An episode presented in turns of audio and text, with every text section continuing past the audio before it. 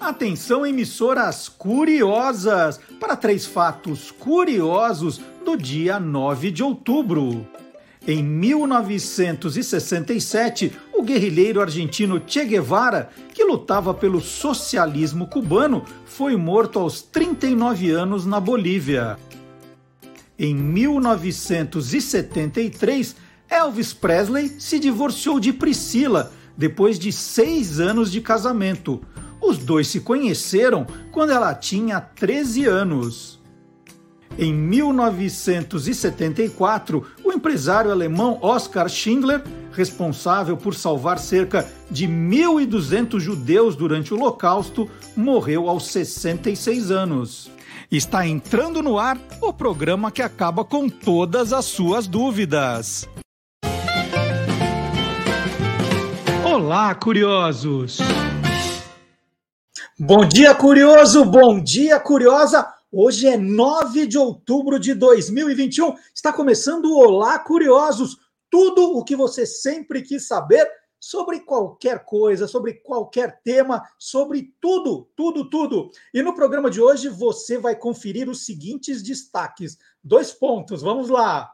O melhor do presente é um cartão. Quem inventou o seguro, né? Aquela história do seguro morreu de velho, mas quem inventou o seguro? E o que os camelos e os dromedários né, têm dentro da corcova, hein? Hum, vamos ver se você arrisca um palpite. Guilherme Domenichelli daqui a pouco explica. Qual é a origem da palavra robô? Robô. Qual é? Vila Sésamos, Três Patetas, Chiclete com Banana, tudo isso e muito mais no Olá Curiosos, que começa agora fazendo uma homenagem. Né? Nós adoramos efemérides aqui. E ontem, 8 de outubro, foi o dia do nordestino. Por que 8 de outubro é o dia do nordestino? A gente adora explicar. Né? O site do Guia dos Curiosos tem tem lá umas 500 explicações para efemérides, mas eu vou contar essa então. A data foi criada em São Paulo no ano de 2009 para homenagear o centenário de nascimento do poeta popular, compositor e cantor cearense Antônio Gonçalves da Silva. Quem é Antônio Gonçalves da Silva? O Patativa do Assaré, falecido em 2002. E também homenageia né, alguém é, que estava comemorando aniversário nessa data, data de nascimento, o maranhense Catulo da Paixão Cearense, autor de Luar do Sertão. E nós temos aqui com a nossa banda Beck e os Tiozão, uma versão de Luar do Sertão, abrindo o programa de hoje. Vamos ver? Playback.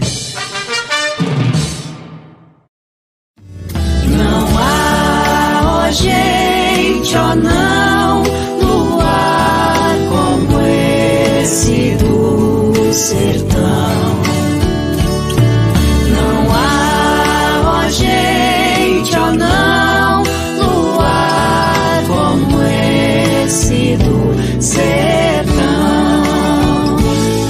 Que saudade do luar da minha terra, lá na serra branquejando folhas secas pelo chão. Este luar, cada cidade tão escuro, não tem aquela saudade do luar lá do sertão.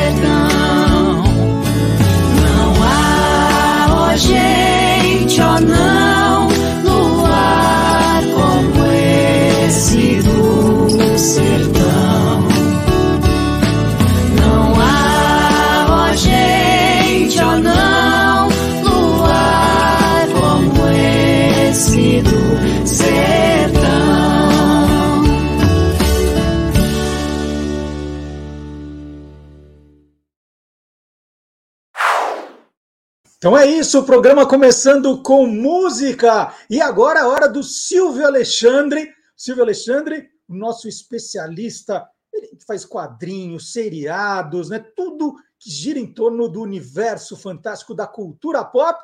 O Silvio traz pra gente.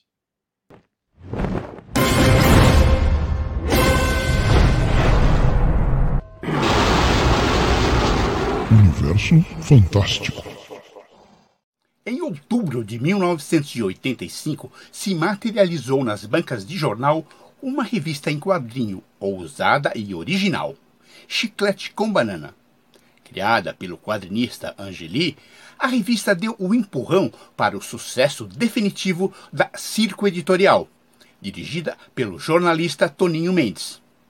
Amigo de infância de Angeli, o nome Chiclete com Banana é uma referência à música que ficou famosa na voz de Jackson do Pandeiro, transformada pelos tropicalistas em símbolo de miscigenação de ideias, que unia a arte pop à música popular. Angeli achou a crítica aos costumes presentes na canção perfeitas para nomear seu trabalho. Criada no momento em que o país passava pelo processo de redemocratização e de diretas já, a Chiclete com Banana não seguia o padrão habitual das revistas. Além dos quadrinhos, também tinha matérias de comportamento, crítica política, fotonovelas e ideias incômodas e, acima de tudo, apresentava uma nova geração de artistas que retratava os anos 1980, satirizando tanto a esquerda quanto a direita, e os personagens da política nacional, com muito humor e uma crítica muito ácida. Outra revista da Circo foi Geraldão, de Glauco Vilas Boas. Geraldão queria fazer sexo com a própria mãe, usava drogas injetáveis e andava nu no alvorecer da nova república, testava os limites da liberdade de expressão. Glauco, considerado um dos mais ousados cartunistas de sua geração, também participou de Los Três Amigos, ao lado de Angeli e Laerte. Uma sátira de violência, sexo e drogas. Além, é claro, da política e da realidade social do país. Com a revista Circo, Toninho Mendes fez uma proposta ousada publicar grandes quadrinistas europeus e misturá-los com os brasileiros, que não tinham espaço para uma publicação regular em bancas. Uma revolução. Duraram apenas oito edições, pois Louis G. mudou-se para Londres para estudar e a revista ficou sem seu editor. A revista Piratas do Tietê foi o título individual da Laerte. Acompanhava um grupo de piratas que navegavam pelo rio paulistano Tietê, em busca de vítimas para saquear ou apenas torturar por mera diversão. Com grande ironia e sarcasmo, contestava o modo de vida cosmopolita e sério da maior cidade do Brasil. Navegar é preciso, viver não é preciso. Informou Silvio Alexandre, saudoso das conversas com Toninho Mendes, para o universo fantástico do Olá Curiosos. Uma das coisas mais legais de fazer o Guia dos Curiosos há tanto tempo, né? E os seus spin-offs, né? É, o site, as redes sociais, é que a gente fica pesquisando o tempo todo. Né? E as perguntas vão chegando, elas não param de chegar.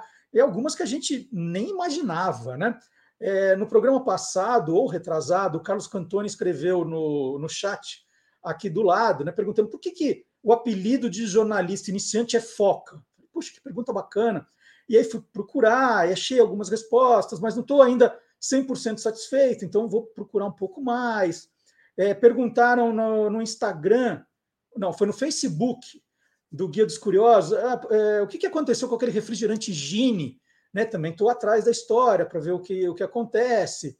Porque às vezes as pesquisas demoram um pouquinho mais, né, para a gente ter certeza que vai escrever a coisa certa. E aí sim, no Instagram, alguém, eu não lembro agora, eu, eu não notei o nome da pessoa, mas depois eu, eu fico devendo essa, perguntou do bombom Serenata de Amor. Né? Qual a história do Serenata de Amor? Aí eu fui lá procurar a história e lembrei que o Serenata de Amor teve uma época que vinha com figurinhas com frases de amor. Né? Vinha uma figurinha, tem até duas que eu achei aqui na internet. É, o beijo é a menor distância entre dois apaixonados. Olha que coisa linda. Né? Outra, outra que achei na internet também. Quero estar com você no momento chamado sempre. Não é bacana?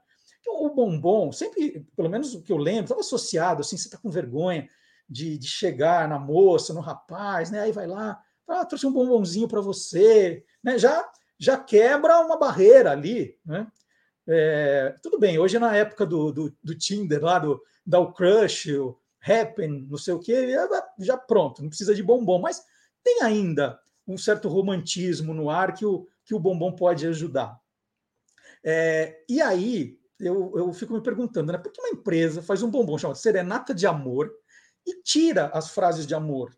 Tira, né, tirou a figurinha, né, podia pôr na embalagem, fazer alguma coisa diferente. Hoje as empresas estão tão preocupadas em diminuir o tamanho dos produtos, né? Vocês já perceberam? É tudo menor, né? As barras, os pacotinhos, tudo menor, né? A explicação, é, diminuímos 20%, 10% e vão diminuindo, diminuindo, né? e tira uma coisa que é tão simpática. E um sujeito é, entrou no, no Instagram da, da Garoto, que faz o bombom, e perguntou justamente isso. Falou, por que, que tiraram as frases? E aí a resposta do SAC, né, do Serviço de Atendimento ao Cliente, ao Consumidor da Garota, respondeu uma coisa muito hilária. Eu achei hilário, né? E, e a resposta é: as frases que vinham no bombom Serenata de Amor, apesar de terem durado por tanto tempo, faziam parte de uma ação temporária. Ah! Assim, dura um tempão, anos. Aí, quando você costuma falar, não, mas era uma ação temporária, gente. A gente agora tem que reduzir. Então, é essa explicação. E eu estou falando das frases de amor porque isso é uma coisa que não não sai de moda, gente, não sai de moda. É, vai, vai mudando, mas as, eu lembrei, por exemplo, daquelas quadrinhas lindas também das gotas de pinho alabarda. A gente colecionava, né? Tinha algumas de amor, mas não eram só de amor, mas era uma coisa bacana. Então isso não sai de moda, não sai. O que aconteceu ali nos anos 70, né? Surgem as figurinhas a maré. E eu participei de um programa da TV Cultura e gravei um vídeo sobre a, a história do amaré, das figurinhas amaré. Vamos rodar esse vídeo agora, porque a gente tem uma, uma entrevista bem legal sobre esse tema no programa de hoje. As figurinhas amaré completaram em janeiro passado 51 anos e eu tenho um montão delas aqui. Elas são uma criação da neozelandesa King Grove que na verdade criou o casalzinho e escreveu as frases românticas como declarações de amor para o namorado dela, o engenheiro de computação italiano Roberto Casali. E ela deu muita sorte porque o lançamento das figurinhas coincidiu com o sucesso do filme Love Story. Love Story tinha até um slogan: Amar significa nunca ter que pedir desculpas. E aí aqui mudou a frase, né, quando escreveu uma figurinha. Amar é poder pedir desculpas. E o amor mostrou que é uma linguagem universal, porque os personagens logo se espalharam pelo mundo, atingiram 60 países muito rapidamente, inclusive o Brasil. O casalzinho chegou aqui em 1978. E até hoje, né, as pessoas usam as figurinhas, usam as frases para aquela declaração de amor, às vezes está faltando uma ideia, né? Ou ela, a figurinha exprime exatamente o que você quis dizer. Hoje a gente vê no Instagram, por exemplo, eu vejo um perfil como um cartão que faz exatamente isso que as figurinhas faziam. E a Kim tinha a frase preferida dela. Ela dizia o seguinte: amar é nunca pedir mais do que você está disposto a dar. Bom, e vocês viram aí na reportagem que eu coleciono mesmo as figurinhas amarelas. Tem um monte aqui guardado. Aliás, de fases diferentes. Tem também com borda amarela. Tá tudo aqui guardadinho.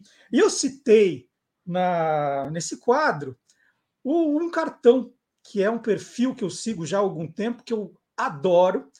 E aí eu recebi uma mensagem do Pedro, que é o responsável pela ideia, pela criação, né, dizendo que ele tinha assistido a reportagem, agradecendo, me mandando um presente. Eu recebi aqui a Caixas de Sentimentos 3, que é espetacular, com vários cartões. Eu vou mostrar alguns aqui ao longo da nossa conversa.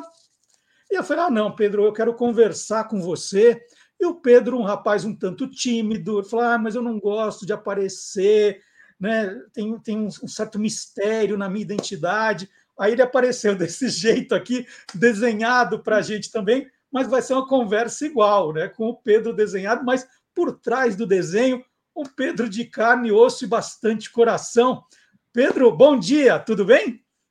Marcelão, tudo ótimo, muito obrigado aí pelo convite, é, muito obrigado por ter me citado na matéria. Fiquei muito feliz aí com esse carinho. O Guia dos Curiosos sempre fez parte da minha vida desde menino então foi uma honra muito grande ser lembrado por você e poder bater esse papo aqui com você hoje. Então, deixa eu apresentar direito o Pedro, né? O Pedro é formado em advocacia e quando era ali um jovem advogado se preparando para fazer um concurso público, ele criou o projeto Um Cartão. Isso foi numa noite de segunda-feira, 19 de maio de 2014, e o primeiro cartão dizia: "O melhor da vida é de graça". O que ele queria com esse cartão era dividir com mais gente o que sentia no coração. Os cartões, né, sempre feitos à mão, já se transformaram em livros, roupas, objetos de decoração, as caixinhas, como eu mostrei aqui, é, e tem uma legião de seguidores. O Pedro bateu só no Instagram a marca de 4 milhões de seguidores. E, e, e, Pedro, o bom é que quando você fez o primeiro lá, no dia 19 de maio de 2014, você chamou de um cartão. Se você não quisesse fazer mais nenhum, tudo bem, né? Era um só mesmo, não era isso? Cara, exatamente isso, assim. É, e é uma noite que vai ficar marcada para sempre na minha vida.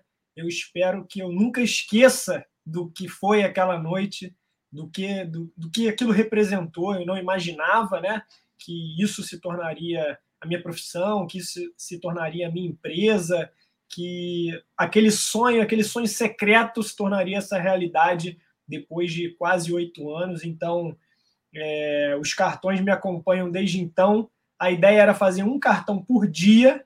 Hoje já são três, quatro, às vezes até cinco cartões todos os dias, desde o, desde o dia 19.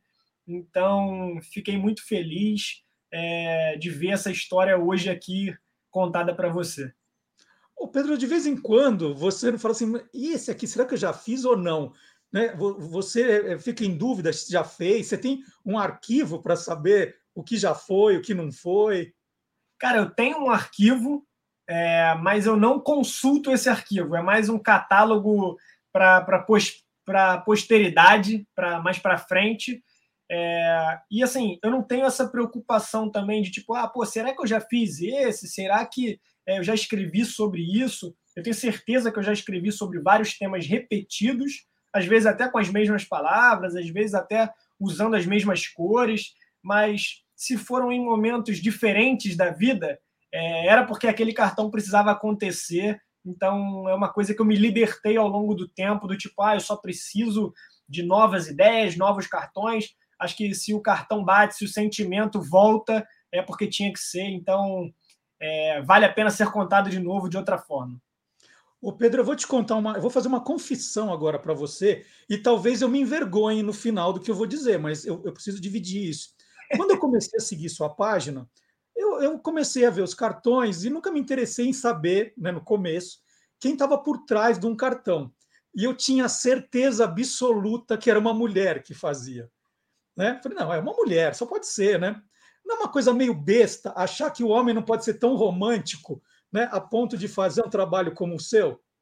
Cara, é, eu acho que é normal a gente pensar isso, e, mas eu não vejo nesse. Eu, não olho por esse lado de tipo, ah, o homem não pode sentir ou o homem não pode demonstrar. Eu acho que ele, o, o cartão tem um traço tanto de carinho que acho que a gente sempre vincula essa imagem a uma imagem feminina, uma imagem da mãe, uma imagem de quem cuida da gente, em tese, com mais carinho, com mais amor, porque todos os cartões são feitos à mão, tem uma, uma, um cuidado na seleção das cores, todas as cores têm um sentido. Eu acho que é mais nesse sentido de.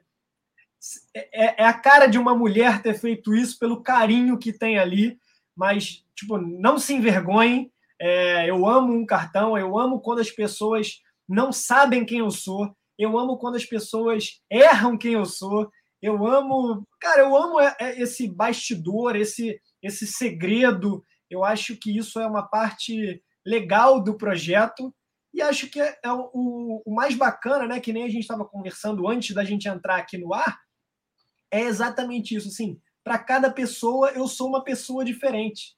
Então eu não preciso ser o Pedro que não aparece aqui na tela, eu não preciso ser o Pedro que é, aparece aqui nesse desenho, por exemplo. De repente eu nem sou esse cara, de repente eu desenho um outro cara. É, é então, verdade. A, gente, é, a gente então... não sabe se é o Pedro mesmo ou se é alguém que ele mandou para conversar com a gente. Exato, exato. A parada é: eu posso ser quem você precisa que eu seja. Então, se aquele cartão te tocou, se aquele sentimento te tocou de alguma forma, eu fui esse cara para você. E isso me deixa feliz, pô.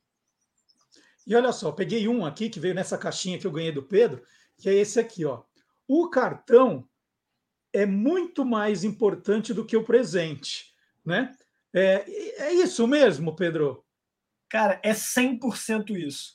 E é uma coisa que eu gosto de contar, e eu sempre que eu posso eu volto a essa história, e as pessoas sempre me perguntam: ah, mas por que um cartão? Por que não, sei lá, dois cartões? Ou por que não um envelope? Por que não um papel? Enfim, por que, por que não outro nome? E eu falo, cara, eu sempre tive o hábito de escrever cartões para as pessoas que eu amo. Então eu fazia isso com a minha família, com a minha irmã, com as minhas namoradas, tipo, com as pessoas que, que faziam parte da minha vida. Eu sempre dei presentes com cartões. Então, nada mais natural do que o nome do projeto ser um cartão. Eu falei, cara, é isso. É isso que eu gosto de fazer. É isso que eu gosto de escrever. E através das coisas que eu escrevo, eu consigo passar alguns sentimentos que para mim são importantes. Então, no dia 19, eu não pensei duas vezes. Cara, é um cartão. E aí criei o nome, criei a página no Instagram. Foi tudo no mesmo dia, da forma mais natural possível. Tem um outro aqui, ó. É exatamente a nossa imperfeição que faz tudo ser aprendizado. E eu peguei esse aqui, porque você tem uma letra bonita pra caramba, né? É, você, você, é caderno de caligrafia, você foi treinando. Isso ajuda pra caramba, né, Pedro? Cara, ajuda muito e eu, eu gosto de falar sempre que assim, um cartão só existe porque a minha mãe me obrigou a fazer muitos cadernos de caligrafia quando eu era criança. Viram, crianças? Ve... É, crianças. Ouça um exemplo. Por favor, façam muito caderno de caligrafia, ainda que cada dia mais a gente esteja perdendo o hábito de escrever né, é, à mão, é, eu sempre ouvi dela que era muito importante a minha letra ser boa, ser bonita, para que os professores entendessem na hora das provas, na hora dos exercícios e tal. E eu falei, cara, nunca imaginei que aquela coisa que eu odiava fazer ia ser a coisa responsável por fazer a minha vida ser feliz. O Pedro, só voltando nessa noite de 19 de maio de 2014, quando você fez o primeiro, é, como é que estava o seu estado de espírito, né? Porque geralmente quando a gente está com, com algum problema de amor, né, é, a gente é mais criativo. É, como é que estava o seu estado emocional nessa, nessa noite? Eu estudava para concurso aqui no Rio, que nem você falou. eu era um jovem advogado, estava estudando na escola do Ministério Público queria ser promotor de justiça aqui no Rio. E a minha rotina era muito, como de todos os concurseiros, era muito difícil, né? Você estudava, é, tinha aquela pressão familiar, eu não trabalhava, então eu só estudava, isso dá uma carga de pressão ainda maior, porque a sua família está te bancando, então você tem que corresponder meio que imediatamente ou no próximo concurso. É, a minha família não é uma família de advogados, então não tinha aquele know-how do que, que é um concurso, de quanto tempo demora, de como que é para aprovar, enfim. Então, no dia 19 de maio, eu só pensava assim, cara, eu preciso encontrar uma coisa, um jeito, uma forma de ficar feliz de novo. Porque eu só estava torcendo para minha vida passar. Juro, todo dia eu ia dormir pô, pedindo a Deus, ao universo, assim, cara, que a minha vida passe rápido para que chegue logo a minha aprovação, para que a minha vida passe rápido, que chegue logo a minha aprovação. E aí eu fiquei pensando nisso assim, eu falei, cara, é injusto, né? Assim, você querer que a sua vida passe rápido, porque é, hoje, cada vez mais, eu vejo quão rápida é a vida. Então, pedir que ela passe rápido é torcer para que ela acabe logo. E aí eu falei, cara, tá tudo errado, eu preciso encontrar uma forma de ficar feliz de novo eu preciso encontrar um sentido mesmo para minha vida, né? Enquanto eu não passo num concurso. Então, é, na minha cabeça, eu seria um promotor de justiça em breve e precisava de, um, de, uma, de uma fuga, de um, uma válvula de escape para que esse processo pudesse acontecer. E foi através dos cartões que eu acreditei que isso viria, só que não sabia que eu ia parar de estudar é, para virar artista, para virar escritor, para virar o, o cara que escreve cartão na internet. Mas fico pensando, né? É, os juízes iam pegar as suas com, é, seus, seus é, processos, você não ia perder nenhum, Pedro. Com essa letra e com essa criatividade, você estava feito. É? Cara, e era muito engraçado, porque eu fui estagiário da Defensoria Pública aqui do Rio a minha vida inteira. É uma instituição que eu amo, sinto muito orgulho de ter sido estagiário da Defensoria. É, e eu, eu era um estagiário muito dedicado, eu era um estagiário que adorava escrever nas peças, então, tipo, eram sempre peças cheias de, de coisas, cheias de história, cheias de, de, de um traço que eu não sabia que viria a ser minha profissão. Olha, eu vou pegar mais um aqui. Ó, conversar sobre coisas idiotas com quem a gente gosta é libertador. Então, deixa eu fazer uma pergunta meio idiota agora. Já peguei esse, né? Alguma vez você ali, né, tentando conquistar alguém, tal, mandou um cartão e a pessoa te criticou, falou: "Ah, Pedro, esperava alguma coisa sua, não copiado um cartão sem saber que era você". Tinha alguma história maluca assim?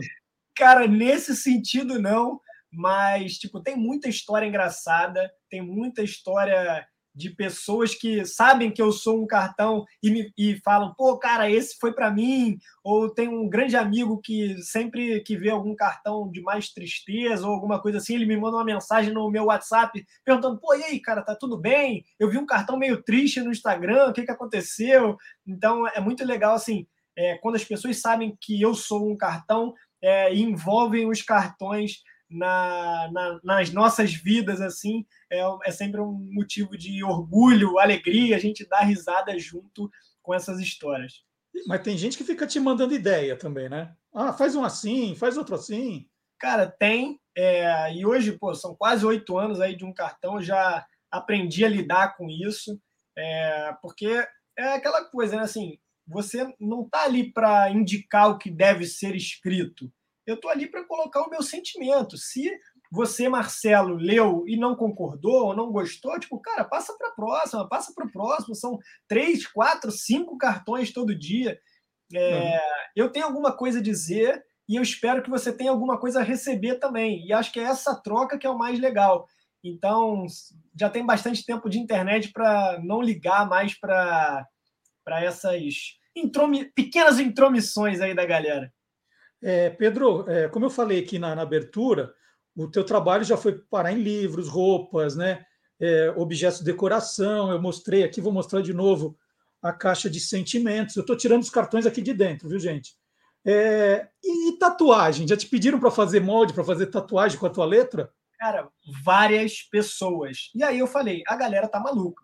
A galera tá louca. A galera tá louca. Porque assim, eu, você, só você tá vendo aqui. O meu braço é todo tatuado com a minha letra, com as minhas coisas e tal. E eu falei, pô, acho que esse é o limite da loucura, né? Você tatuar uma coisa que você mesmo fez. Mas só que eu, eu tava enganado. A galera tatuava os cartões. E tatuava não só as frases, tatuava o símbolo. Eu falei, mas cara, tipo assim, olha que mágico, que loucura também, uma loucura mágica, é, que é as pessoas se conectarem tanto com você, ou com as coisas que você acredita e sente, que elas querem levar isso para sempre, né? Através de uma tatuagem. Então, eu, eu dava risada falando, cara, vocês estão malucos, parem com isso. Mas eu fico feliz, assim, é um motivo de orgulho e é uma responsabilidade boa também, né? De, tipo, saber que você faz parte da vida das pessoas dessa forma, que elas querem te levar para sempre, te levar é, através de um sentimento que fez com que ela queresse gravar aquilo eternamente. E, e você tem que. Você, você, quando vem uma, uma ideia, tem um lugar para anotar, né? anda com um bloquinho. Como é que é esse teu processo de, de não deixar uma ideia escapar? Cara, eu já perdi muitos cartões deitado na cama, falando assim, pô, amanhã eu vou lembrar. Adeus. Nossa, esquece. Você só lembra se você escreveu.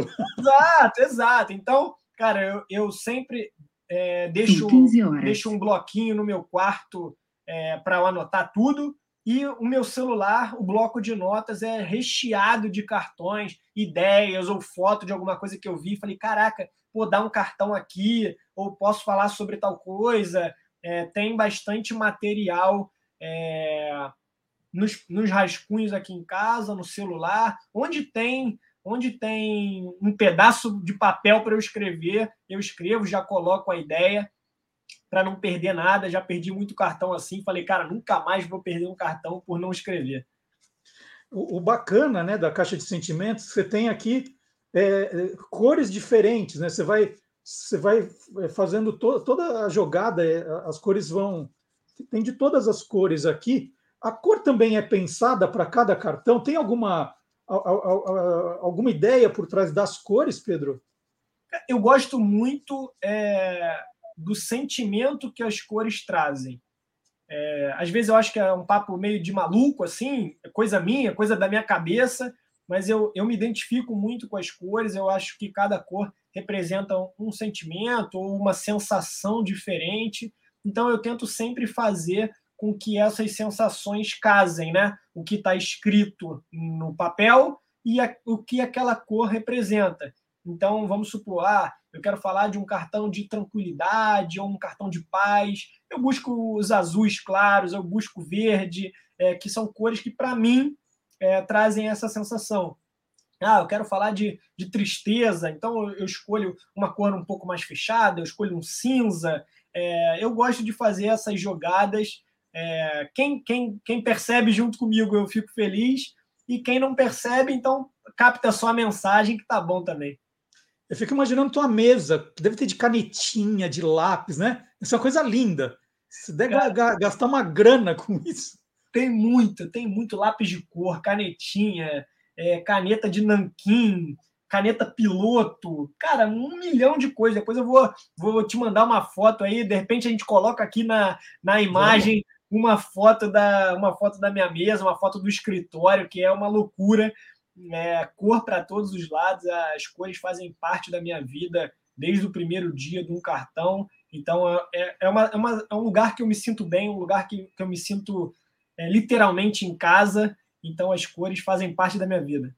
Você está contando quantos são? É, eu sei que é um cartão, né? Era para ser um, mas daqui a pouco, Pedro, de repente tem um milhão. Então você vai ter um milhão de cartões, mas você está contando para ver quantos já são? Cara, ó, hoje, enquanto a gente está se falando, vou até abrir aqui o Instagram, são 8.527 cartões até hoje, desde o primeiro dia. É, e é uma marca que eu gosto muito, e é uma marca que eu sempre repito, sempre que posso, que eu nunca fiquei é, um dia sem postar pelo menos um cartão ao longo desses quase oito anos. Então, cara, doente, chovendo, viajando, em trânsito, é, sempre tem pelo menos um cartão no dia. É uma marca que eu gosto muito, já rumo aos 10 mil aí. É... Falta pouco, falta pouco. Falta pouco, falta pouco. Bom, para terminar, Pedro, vamos contar mais alguma história engraçada, divertida, aí que você passou, então, nesses quase oito anos? Cara, deixa eu pensar aqui uma história boa. Tem uma que eu, eu gosto muito, mas aí você fica à vontade para sugerir outros temas e outras histórias que de repente eu não, eu não pesquei. É, nessa coisa de não aparecer, as pessoas não sabem quem eu sou. Mas nos eventos ao vivo, nos eventos presenciais, eu participo, eu adoro, eu tiro foto com todo mundo, eu gravo áudio, eu gravo vídeo, eu abraço, eu beijo. Cara, eu amo estar com as pessoas. É, e o fato de eu não aparecer na internet significa que assim, a minha vida não é uma vida pública para ser exposta todos os dias para mais de 4 milhões de pessoas. Mas quando eu estou com as pessoas nos eventos, eu amo, eu amo estar com as pessoas. Só não gosto de estar com 4 milhões de pessoas todos os dias, porque é uhum. é difícil você se fazer entender para tanta gente. Mas nos eventos, eu, cara, eu acho o maior barato, inclusive estou morrendo de saudade para estar com as pessoas. Mas nessa de não aparecer, era um lançamento do meu terceiro livro aqui no Rio, em 2018. É, eu estava chegando para o lançamento, fui pegar o elevador, tinha uma moça já dentro do elevador. E aí ela apertou o andar, eu apertei o mesmo andar, e ficou aquele silêncio de elevador. Aí a gente chegou, aí saiu, eu fui para a mesa de autógrafo e tal, as coisas foram acontecendo. Aí quando ela chegou da fila é, para receber o autógrafo no livro, ela falou: Nossa, é você! Eu não sabia que era você. Como assim? Você não me falou nada? E eu falei, cara, tipo, como é que eu ia falar alguma coisa? Tipo, ah, eu sou o cara de um cartão. Eu achei, eu achei engraçada essa história. Eu sempre dou risada quando eu lembro dela. Muito legal. E, bom, vamos, vamos contar então. Tem a, tem a loja de um cartão também que fica dentro. Dá para entrar pelo Instagram, pelo site, né? Quais são os caminhos para conhecer esses produtos, Pedro? Cara, todo mundo que tiver vendo e ouvindo a gente, é, pode entrar lá no Instagram, que é o arroba um cartão, ou então direto no meu site, que é umcartão.com.br. Super simples, super fácil, não tem erro nenhum. É, que aí lá no site você consegue ver mais fotos, mais coisas sobre a história, todos os produtos, todas as parcerias. É, vou amar receber é, essas pessoas, essas novas pessoas lá na minha casa, que eu gosto de falar que, cara, é, é, não é um site, é tipo, cara, é um pedacinho da minha casa. Então, lá você pode comprar é, os meus produtos, lá você pode conhecer um pouco mais da história, ver vídeos, então participar ainda mais da vida de um cartão, que é uma coisa que eu fico feliz, eu gosto que as pessoas estejam comigo, é, e é uma coisa que eu falo assim, cara, se você gostar dos cartões e quiser ter mais cartões, vai ser um prazer. Eu vou amar te receber na minha loja, eu vou amar mandar os meus produtos para sua casa. E se você não quiser, tá tudo bem também. Você pode me acompanhar de graça lá no Instagram, que eu também vou, eu vou amar, eu vou participar, eu vou comentar, eu vou interagir. Então, tem para todos os gostos, tem para todos os públicos, é uma coisa para todo mundo mesmo. E ó, vendo um envelope, gente, que já é sensacional. Ó. Eu tenho que tomar cuidado, só que o endereço está aqui em cima, então estou mostrando Isso. com cuidado. Então está aqui, ó, esse envelope. A caixa é linda de morrer, está aqui a caixinha, vou mostrar mais uma vez. E, e é loucura, quando chegou, Pedro, o, os cartões, né? Aí a minha mulher falou: Ah, eu quero um. A minha filha falou: Me dá um para eu enquadrar. Eu falei: Escolhe. Ela começou a ver e falou: Quero todos. Eu falei: Peraí, eu tenho uma entrevista para fazer, calma lá, né? Mas é uma, é uma loucura, porque você fala, não, esse tem tudo a ver comigo, a esse, a esse também. Quando você vê, você já pegou todos, né? Não tem jeito. Cara, e é uma coisa que eu gosto, é uma coisa que eu gosto de falar, tipo, para galera, para essa galera que ama, ama todos, quando vê fica fica louco, eu falo, cara, só tem uma solução. Tem que comprar duas caixas, uma para você e uma para você dar de presente. Tipo, porque tem aquela galera apegada que não dá nenhum e tem a galera que dá para todo mundo e quando vai olhar não sobrou nenhum na caixa né, mó barato, assim, ver como as pessoas colocam os cartões na vida. E, e aí, só para voltar ao começo da nossa conversa, né? É, é, é, isso. Antigamente, no tempo da figurinha maré, a pessoa pegava a figurinha repetida, o que ela tirou, e, de, e dava de presente, né? Para aquele. Aquele tempo a gente não falava crush, né? Para aquela paixão, para o namorado, para a namorada, né? Que era um jeito de, né, timidamente, você, né? Uma cantadinha, né? E hoje você pode fazer com o cartão a mesma coisa. Você pega e é, é, é, é a versão, como eu falei no vídeo moderno, 4.0 do Amaré. O Amaré, você, você chegou a, a ter, ver, se interessou alguma vez por, por essas figurinhas, Pedro? Cara, eu, eu já vi mas eu nunca soube de onde veio. Então, assim, ter sido é, lembrado por você no momento da, da matéria, eu falei, cara, que, que, le, que legal esse negócio, eu quero saber um pouco mais. Eu fui atrás disso na internet, vi algumas fotos, vi algumas figurinhas, eu falei, cara, que. Como, como as coisas. Como o mundo dá voltas, né? Assim, como, Exatamente. como as coisas voltam, né? É muito legal poder fazer parte desse movimento de falar sobre os sentimentos. E para terminar, Pedro, agora na despedida, eu vou mostrar esse aqui, porque é um sentimento que eu, eu tenho falando com você agora. Parecia que eu já te conhecia, que bom que você reapareceu. Porque você foi muito gentil quando me escreveu, depois de ter visto a reportagem, muito gentil em aceitar o convite, muito gentil com o presente, e a conversa, assim, fluiu muito bem uma sensação que, ó, já te conheço faz tempo e, na verdade, conheço faz uns 10 dias só. Muito obrigado pela conversa, viu? Cara, obrigado você, Marcelo, por ter me citado na matéria, por ter sido tão gente boa e ter respondido e ter marcado esse papo. Eu gosto sempre de poder fazer parte da vida das pessoas. É, e que nem a gente estava falando antes, fora do ar, assim, pessoas de todos os lugares, de todos os os jeitos de todas as cores, de todas as idades. Eu acho que isso me aproxima das pessoas. Eu fico muito feliz, fico honrado, fico é, satisfeito, fico ainda mais inspirado e entusiasmado de continuar com os cartões, é, de continuar nessa missão de escrever sobre os sentimentos, de fazer com que as pessoas se marquem nas redes sociais, se marquem é, na vida real, né, com abraços, com beijos, com troca de cartões É, então, cara, muito obrigado pelo seu convite, muito obrigado pelo papo. Tenho certeza que a gente ficaria aqui horas falando. Então, já deixo aqui é, um próximo convite. Eu vou fazer o convite para que a gente volte a se falar, muito provavelmente no ano que vem, quando eu vou lançar meu quarto livro. Esse ano ainda tem a quarta caixa, então daqui a pouco vai chegar aí mais um presente para você e para sua família.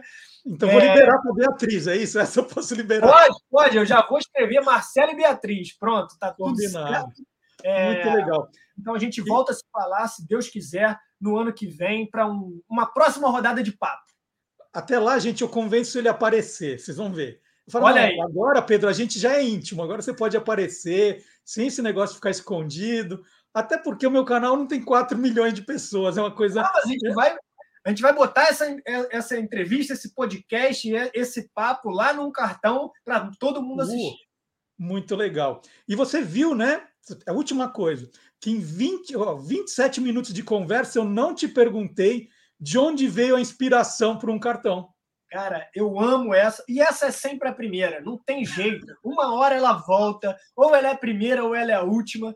E, cara, eu gosto sempre de falar sobre isso. É uma coisa que que assim, eu não me canso de responder. É uma coisa que eu fico até feliz quando as pessoas mandam essa de primeira, que já começa e tira aquele estigma de que a inspiração precisa ser uma coisa gigante, né? Precisa ser um grande momento, precisa ser um grande acontecimento. Muito pelo contrário. Assim, a gente está batendo um papo aqui há 28 minutos e eu tenho certeza que muitos cartões vão nascer desse papo de tipo, a gente pode falar sobre amizade, sobre troca, sobre parceria, sobre conversa, sobre intimidade. Então, olha só quantos temas apareceram em 28 minutos. É, em tese de uma coisa pequena, que é uma entrevista, é um bate-papo, e pode ser uma ligação, pode ser uma mensagem, pode ser uma coisa que você viu na internet, pode ser um filme que você viu, uma música que você escutou. Então a inspiração ela não, ela não tem classe social, ela não tem renda per capita, ela não tem nada ela está ali pronta para que você perceba como as coisas boas da vida.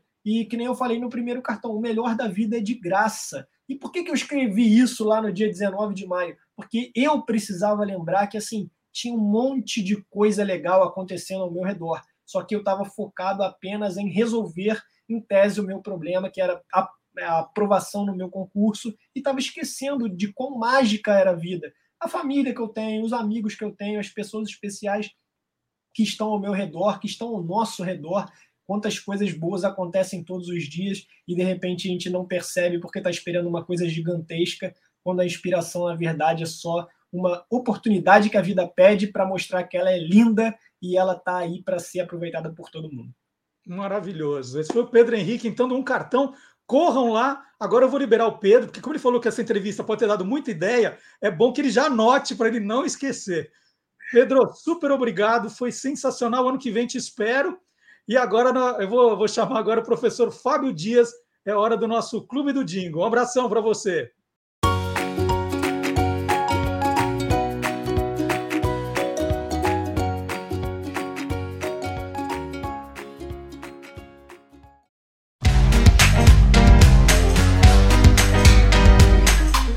Clube do Dingo.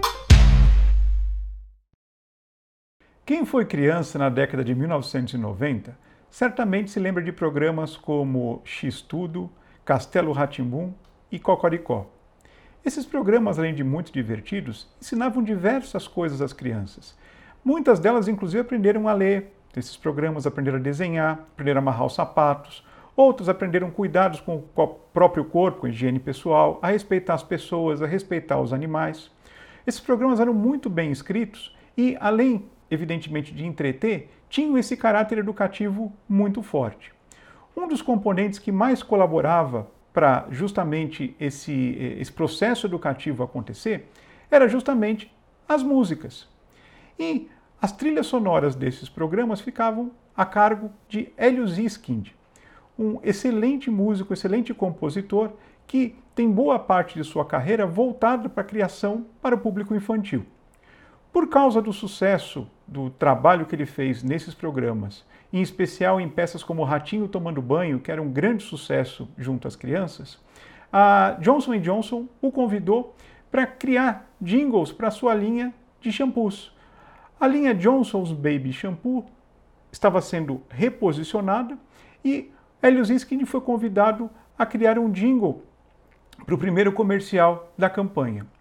É, surpreendentemente, não havia nenhum tipo de restrição no briefing e ele podia ser totalmente livre para criar o que ele achava que seria mais adequado para atingir o público infantil e fazer, é, é, o melhor, estabelecer essa relação do público com o produto. O resultado até hoje está na cabeça de muita gente e a gente vai ver, e para muita gente rever, esse comercial que dá saudade em muita gente e faz um grande sucesso até hoje. Cabeça! Tá na hora de lavar. Gostoso! Se fazer carinho na cabeça. Suave! Enxerga o cabelo. Chega de lágrimas! Esfrega, esfrega, esfrega, vai fazendo espuma. Esfrega, esfrega, esfrega, vai fazendo massagem. Gostoso! Acho, chuchu, acho, ah! Uh, uh. Lavar a cabeleira como Johnson's Baby Shampoo.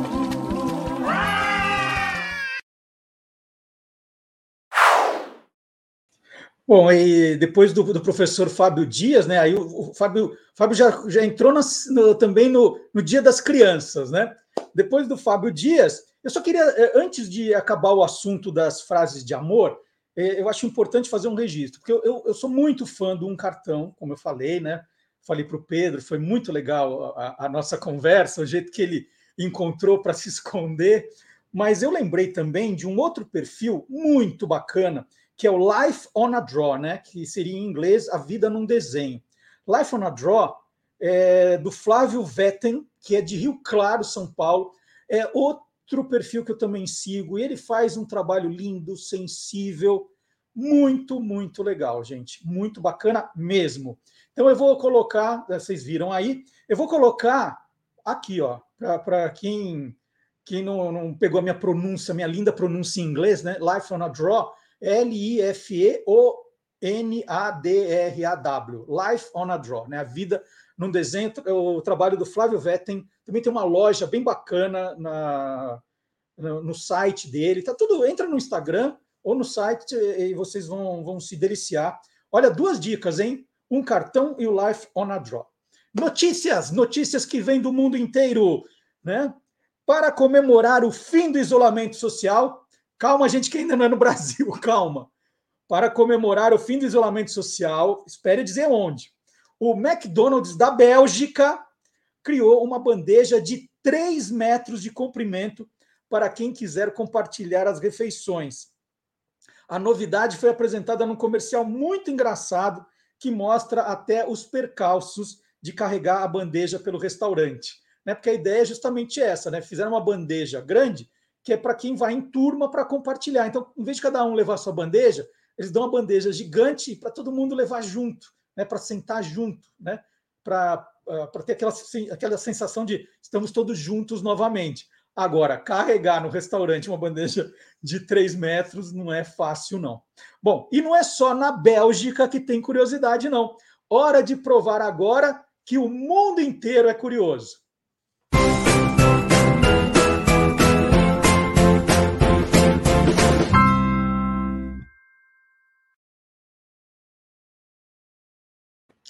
Essa é uma daquelas historinhas que quando terminar a gente vai fazer coraçãozinho. Um... O menino Mason Peoples, de seis anos, faz tudo exatamente como sua mãe manda. Ouviram, crianças? Ó, perceberam, né? Uma sessão de fotos foi marcada na escola dele na Virgínia. Quando chegou a vez de Mason, o fotógrafo disse: Você pode tirar sua máscara? O Mason respondeu: Minha mamãe falou para eu ficar o tempo todo de máscara e só tirar na hora de comer quando não tiver ninguém por perto. Aí o fotógrafo: Mas tenho certeza que tudo bem se você tirar a máscara só para foto. E o Mason: Não, minha mãe falou muito sério, não posso. O fotógrafo, nem por dois segundinhos? O Mason, não, obrigado, eu sempre ouço a minha mãe. O fotógrafo falou, ok, então diga cheese, né? X, né? X, que é queijo para gente. Ao chegar em casa, Mason contou todo o diálogo para a mãe, que postou a história nas redes sociais. ela escreveu, né, a mãe do Mason, estou tão orgulhosa por ele ter cumprido as minhas recomendações, mas eu deveria ter sido mais clara sobre as regras desse dia. E aí a foto, ela colocou a foto de, do Mason, né? Olha lá, dá para ver ele sorrindo, como o fotógrafo pediu, e a foto viralizou. Né? A foto e a história.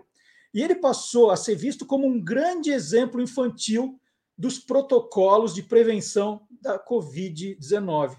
Vários seguidores perguntaram se poderiam doar dinheiro para que o Mason fosse recompensado pela conduta. A mãe de Mason montou uma vaquinha virtual e 1.600 pessoas já haviam doado até dois, três dias atrás cerca de 33 mil dólares, isso dá 180 mil reais, que serão destinados para os estudos do garoto. Olha que história espetacular. Espetacular. Ufa, ó, nem tudo está perdido no mundo.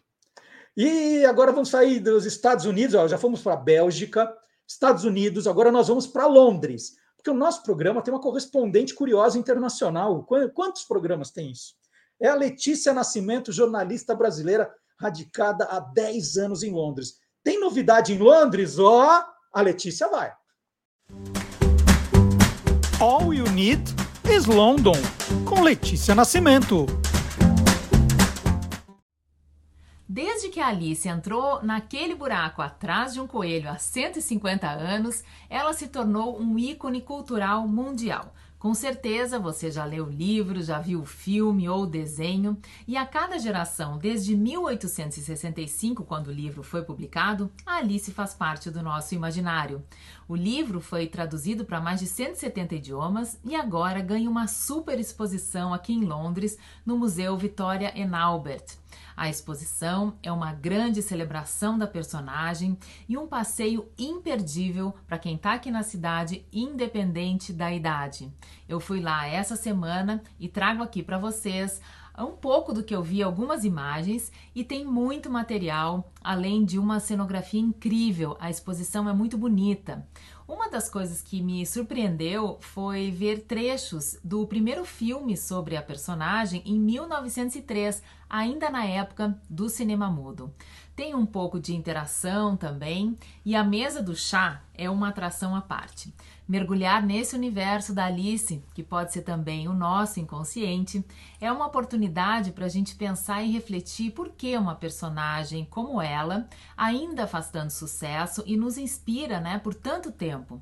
Essa viagem dela é fascinante, a curiosidade que move, a coragem de lidar com o medo e a maneira como ela lida com as próprias emoções.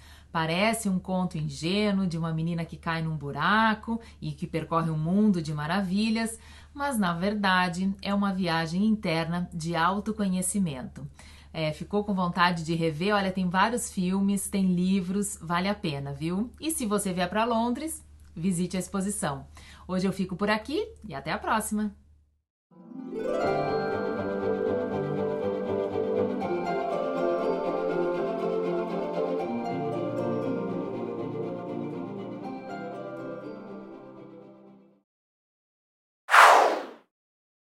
E lembrando que a Letícia faz um podcast muito bacana em que ela conversa com outros brasileiros que moram no exterior, né, como ela, que estão fora do país, e então ela troca essas impressões. Você vai encontrar o podcast assim, olha, Manda Brigadeiro Podcast, tá? Tem o perfil no Instagram também, e fica mais fácil de você se localizar, de você se achar.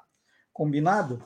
Eu queria falar do nosso TikTok agora. O TikTok do Guia dos Curiosos, já ultrapassamos as 108 mil seguidores, e é incrível, né? Tem alguns alguns vídeos que disparam, assim, muito, muito mais visualização até do que seguidores, fazendo bastante sucesso. E essa semana, é, eu, eu, lembrei aqui, eu resolvi fazer mágica. eu achei um manual da Disney, o Magirama, resolvi fazer mágica. E eu vou revelar um truque para vocês agora, né? Na verdade, quem acompanha o TikTok o Instagram já viu. É esse truque aqui. Sim, Salabim! Quem é que lembra do Magirama, o manual de mágicas da Disney? Esse é um dos 14 manuais lançados pela editora Abril entre 1971 e 1982. O Magirama está cheio de pequenos truques, pequenas mágicas que qualquer um pode fazer, qualquer um mesmo, até eu. Eu escolhi uma das mais fáceis, que se chama Os Fósforos Fantasmas. Eu tenho uma caixinha de fósforo aqui, que está completamente vazia. E agora, usando os meus poderes mágicos, atenção, sem cortes, olha só, sim salabim, os fósforos, ó. Os fósforos estão aqui dentro. Não, não estão. Bom, o mágico nunca deve revelar o seu segredo. Né? Uma exceção foi Mr. M, que mostrou que às vezes pode. Então vamos lá. Aqui na manga do mágico, outra caixinha. Olha só que grande mágico, que grande mágico. Gostaram? Então tem mais tem mais vídeos no, na conta do TikTok do Guia dos Curiosos. Nós colocamos esses vídeos também no Instagram, a gente está em todo que é rede social. E eu mostrei o Magirama porque ele vai nos ajudar a falar do tema sobre livros no programa de hoje. Vamos, vamos falar sobre livros agora?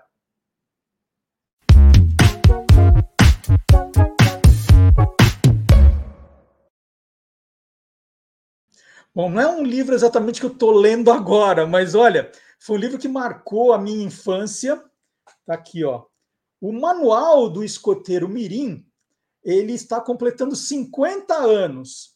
É, ele foi lançado pela editora Abril em julho de 1971.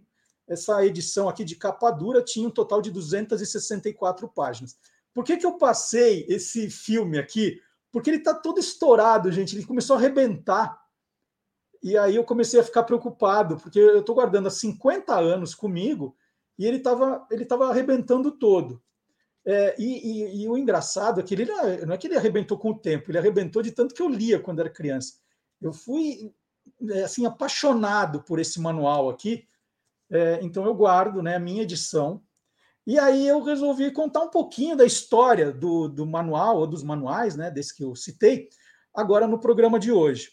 A edição original, Manuale delle Giovanni Marmotti, tinha sido publicada na Itália pela editora Mondadori em outubro de 1969. A Mondadori produziu oito volumes entre 1969 e 1989. A edição brasileira teve alguns conteúdos adaptados para a realidade nacional. Então você vai encontrar aqui, né, no, nesse aqui, é, distâncias rodoviárias entre as capitais do Brasil, os ventos brasileiros, pequeno vocabulário tupi português, peixes do litoral brasileiro. E o manual teve uma segunda impressão já em dezembro de 1971. Então saiu em julho, vendeu tudo, fizeram uma segunda edição em dezembro, e alguns, algumas páginas que saíram em preto e branco aqui foram coloridas. Então existem duas edições de 71 diferentes. A terceira impressão só foi sair em dezembro de 1978 mas aí já não era a mesma coisa. Ela foi feita com 72 páginas a menos, a capa não era mais dura, o formato menor. Vale contar também a história dos escoteiros mirins. Eles foram criados pelo ilustrador americano Karl Barks em 1951. Então, os escoteiros estão completando 70 anos.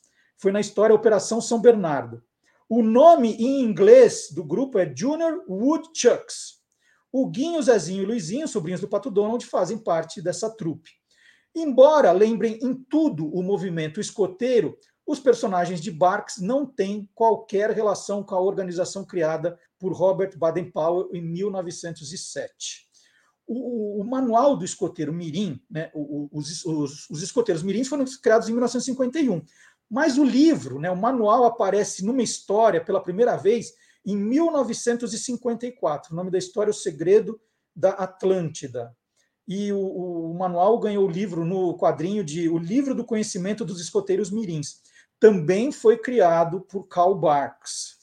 que mais? A edição brasileira do Manual do Escoteiro Mirim não trouxe os nomes da equipe que o produziu. O que se sabe é que a capa dessa aqui, que é diferente da capa original, um pouquinho diferente, é do Jorge Cato. Houve depois o lançamento de um segundo manual do escoteiro Mirim, em setembro de 1976, é, e depois o Super Manual do Escoteiro Mirim, em 1979. As editoras Nova Cultural e Círculo do Livro lançaram também, em 1985, a Biblioteca do Escoteiro Mirim, aí uma coleção com 20 volumes, cada um com 128 páginas. O Manual do Escoteiro Mirim, como eu disse no vídeo agora há pouco, abriu uma série de 14 manuais lançados pela editora Abril entre 1971 e 1982. Quais foram os outros? Eu tenho alguns aqui. Eu não vou mostrar todos para vocês não ficarem loucos, mas olha, teve o manual do tio Patinhas, que vinha com a moeda número 1, tinha o manual do Peninha, que falava de comunicações, jornalismo, é, teve o manual do Zé Carioca, né, falava de futebol, Copas do Mundo, esse a cada Copa ia sendo atualizado. Teve uma Copa que mudaram o nome para Manual da, da, Copa do, da Copa do Mundo, né? E aí saiu mas era, era esse manual atualizado. Teve o manual do Gastão, do Mickey, do professor Pardal. Bom, é, é, teve Maga em mim, que eu tenho em algum lugar aqui de casa. É, o Autorama, Vovó Donalda, Jogos Olímpicos, né? Eu tenho todos os 14. Eu até fui confirmar em casa para ver se eu tinha todos, se eu não tenho que sair comprando. É, e a curiosidade é que em 2016, a mesma editora Abril relançou facsímiles de seus manuais, né? Então eles pegaram os originais e relançaram tudo de novo.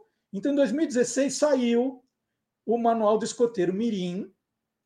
Esse é diferente, quer dizer, é, é igualzinho aquele meu, né? Agora eu posso até mostrar por dentro que eu não podia, porque eu falei, ah, não vou, eu não vou ficar abrindo e fechando toda hora, porque senão vai arrebentar. Mas é igualzinho, ó, quando falei dos peixes do litoral brasileiro, então, em 2016, a editora Abril relançou toda a coleção igualzinha.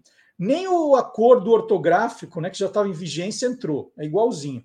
A única diferença é que esse aqui tem o, quem trabalhou, né, na, quem na verdade mandou reimprimir só, porque já estava todinho feito pela equipe de 71, que os nomes não foram relembrados. Podia ser uma homenagem aqui, mas nada. Então, essa é a história do Manual do Escoteiro Mirim, que acabou de completar 50 anos, os escoteiros 70 e o manual é, 70 e o manual 50 anos, é a homenagem aqui do Tolendo, certo? E vamos falar de outras coisas legais assim também.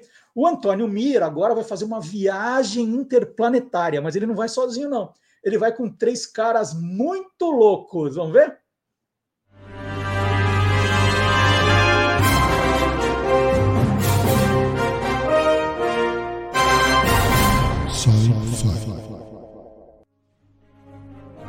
Ainda não conseguimos colocar os pés em Marte, mas rodinhas não faltam na exploração da superfície do planeta. E o que é necessário para uma jornada humana até o planeta vermelho? Bom, precisamos de um milionário visionário, uma tripulação bem técnica e um possante e moderno foguete. Mas isso é coisa para os documentários científicos, e nós estamos no sci-fi. Para a nossa viagem até Marte, o visionário milionário é indispensável, só que ele é meio maluco. Para a tripulação, três habilidosos técnicos do riso: Mo, Larry e Joe. Ah, claro, falta o foguete. Se é que podemos chamar a espaçonave de foguete, já que ela é uma mistura de helicóptero, submarino e tanque de guerra. Bem maluco, né? Mas querem saber? Ela funcionou. Foi até Marte e chamou a atenção do líder marciano que enviou dois emissários para roubar os planos da fantástica máquina voadora dos terráqueos. E claro que, de maneira mais atrapalhada possível, o trio mais biruta do cinema conseguiu impedir a ação dos marcianos. Esse é o enredo do filme Os Três Patetas em Órbita, lançado no patriótico dia 4 de julho do ano de 1962. Mas as aventuras siderais dos Três Patetas não se restringiram a esse longa. Aliás, eles já eram veteranos em viagens espaciais. Em 1959, no filme Heavy Rocked Will Travel, que aqui recebeu o nome de O Foguete Errante, eles foram para o planeta Vênus. A recepção não foi muito amistosa. O trio encontrou uma forma de vida avançada em forma de energia, que destruía todas as formas de vida do planeta. Capturados pelo vilão, o trio teve que enfrentar esse ser que era representado por um cérebro eletrônico cheio de braços. Seus poderes iam desde reduzir as pessoas a ponto de colocá-las numa gaiola para pássaros, criar formas robóticas idênticas aos patetas e até teletransporte. Os três patetas contaram com a ajuda de um unicórnio falante que lhes dava informações sobre a ameaçadora forma de vida que aterrorizava os habitantes do planeta Vênus. Para darem partida no foguete e voltarem para a Terra, contaram com a fúria de uma tarântula gigante que soltava fogo pela boca. Um dos principais atores do filme, que interpretou o Dr. Ted Benson, foi Robert Colbert, que em 1966 integrou o elenco do seriado O Túnel do Tempo como Dr. Doug Phillips. Antônio Mier para o Sci-Fi do Olá Curiosos.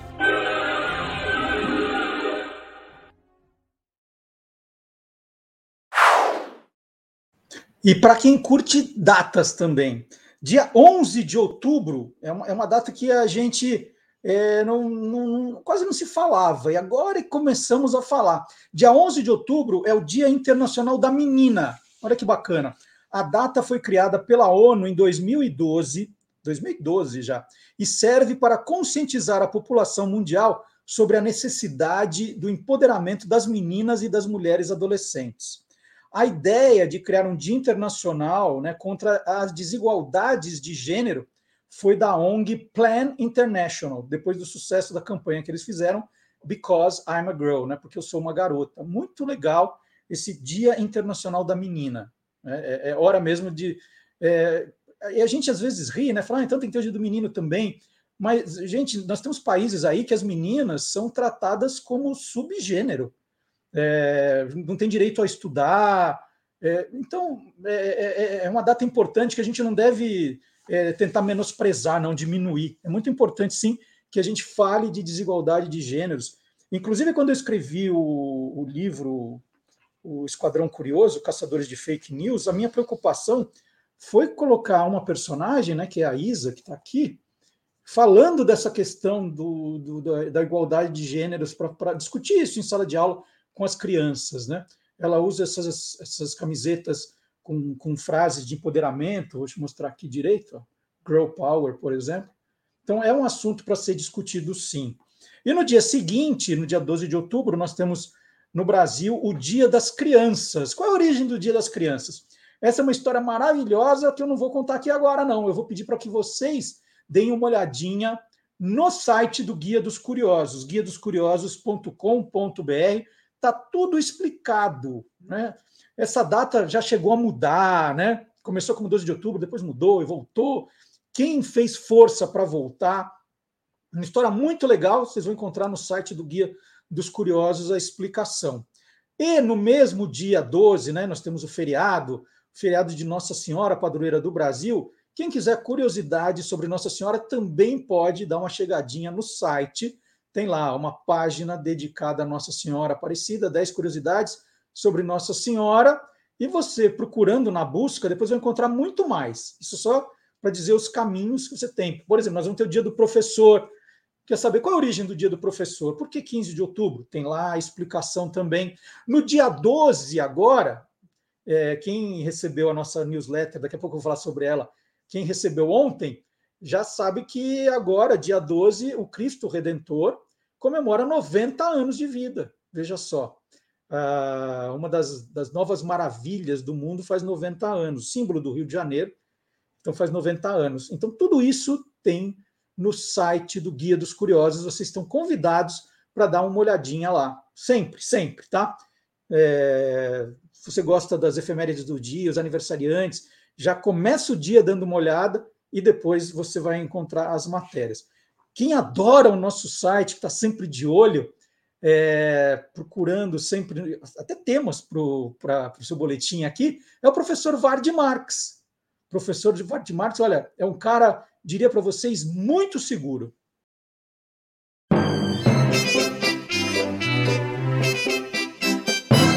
Aí tem história. Olá, curiosos! Imagine só, você mora ali no Oriente Médio há uns, sei lá, uns séculos antes de Cristo e decide entrar no ramo das caravanas. Você compra lá uns camelos e vai tocando sua vida, fazendo seus negócios até que um dia um camelo morre. Droga, isso sempre acontece, acontece com todos os cameleiros, ninguém estava seguro. Epa, aí tem história. Sim, foi por causa de situações como essa que inventaram o seguro.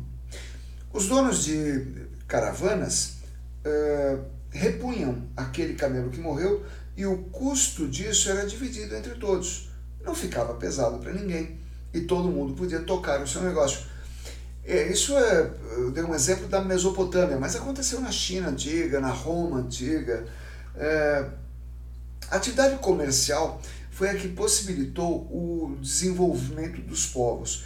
Isso desde que a agricultura começou a colocar comida na mesa. E uma coisa que sempre foi importantíssima foi o transporte das mercadorias é, e a segurança desses transportes. Seja com as caravanas asiáticas, seja com os transportes marítimos que cortavam o mar Mediterrâneo em todas as direções. A ideia de todos se cotizarem para que o custo diminuísse foi um tremendo avanço. O nome seguro não poderia estar melhor, né? Então, eu estou falando de coisas que aconteceram na Babilônia há 3, 4 mil anos, quando já existia um contrato de risco marítimo. Depois, na Era Moderna, Era Moderna é, começa a partir do século XV, na Era Moderna, os ingleses vão dar a esse tipo de contrato o nome de bottomry. Uh, bottomry que hoje já nem existe mais naqueles termos, mas durante milênios esse tipo de contrato ajudou bastante, que é o quê? Eu vou construir um navio, não tenho dinheiro, pego um dinheiro emprestado, construo um navio. A garantia do empréstimo é o navio. Assim, o credor torna-se meu sócio. Quando a viagem dá certo, corre tudo bem, ele ganha uma parte dos lucros. Acontece que a maior parte das viagens dá certo. Não é toda viagem que afunda um navio. E assim o, o credor vai, vai sentindo que é interessante apostar nesse negócio. Né? É, o país que deu um impulso tremendo a esse tipo de contrato de risco é, marítimo foi Portugal. Que já Portugal é um país que surgiu no século XII, foi o primeiro país da Europa, da Europa que existe hoje, país inteiro, foi Portugal. No final do século XIII, foi assinado o primeiro contrato de risco marítimo eh, em Portugal, isso é 1293. Por quê? Porque Portugal estava se lançando nesse negócio de grandes navegações, que a partir do século XV vai fazer com que eles atravessem o Oceano Atlântico, descubram o caminho marítimo para as Índias, etc, etc. Perto do fim da Idade Média, uh, apareceu um tipo de contrato parecido com o bottom re, que era o seguinte: você não encontra uh, gente endinheirada assim em cada esquina. Então você junta um grupo de investidores que vão apostar no negócio das navegações, por exemplo. Dividem-se os lucros e, se for o caso, o prejuízo. Acaba sendo um grande negócio. E conforme se aprimora o mercantilismo e depois dele o capitalismo, assegurar os interesses passa a ser uma necessidade. E aí não mais só um meio de transporte ou uma viagem marítima. Aí entram é, comércio, indústria, meios de transporte, vida, residência, saúde, bens em geral. É a realidade da vida e a criatividade que determina o que vai gerar seguro. Por exemplo, em 1666 houve o grande incêndio de Londres, arrasou a cidade. Depois disso, a procura por seguro contra incêndio cresceu enormemente, entendeu? É, pode acontecer um acidente, mas eu gostaria de estar tranquilo é, de que terei um teto sobre a minha cabeça mesmo que aconteça o um acidente. No Brasil, o negócio de seguros se inicia a partir de 1808 com a vinda da família real portuguesa para cá. E hoje o ramo das seguradoras e das corretoras de seguro é firme e sólido porque é bastante profissional e porque, se não impede os infortúnios de acontecerem, garante que mesmo assim a vida continue. 12 de outubro é dia do corretor de seguros. Parabéns e, como diz a minha corretora, continuem cuidando de pessoas e protegendo o que importa. É isso. E depois do professor Vard Marques, vocês viram que ele é, falou de camelo, né? Seguro, camelo, caravana. E aqui, como os nossos colaboradores, eles, eles são muito alinhados. O Guilherme Domenichelli falou assim: vou pegar esse gancho. É camelo, que é a história do professor Valdemar. Espera aí que eu vou falar sobre camelo também. Vamos lá, hora de soltar os bichos.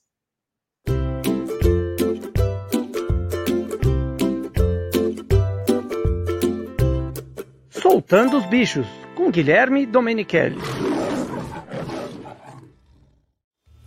Você sabe o que os camelos ou os dromedários carregam nas corcovas? Muitas pessoas acham que eles carregam água nas corcovas e que elas funcionam como se fossem tanques. Mas isso não é verdade.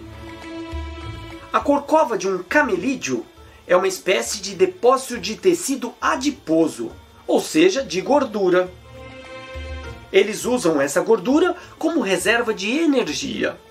Até 36 quilos de gordura podem ser armazenados em uma corcova. Podem passar longos períodos sem beber água. O dromedário pode sobreviver bebendo água apenas uma vez a cada 10 dias. Mas, quando tem oportunidade, um dromedário com sede pode beber 135 litros de água em apenas 15 minutos. Se os camelos ou dromedários forem alimentados com vegetais frescos e suculentos, eles podem se manter sem beber água. Mas com pouca água e alimentos muito secos, esses animais podem ficar desidratados e debilitados. Como eu disse, eles usam a gordura acumulada nas corcovas como energia. Mas se ficar muito tempo sem comer ou beber, as corcovas vão diminuindo de tamanho. Elas podem até se tornar flexíveis e cair para o lado do corpo do bicho. À medida que o animal se hidrata e se alimenta, a corcova retorna à sua posição vertical.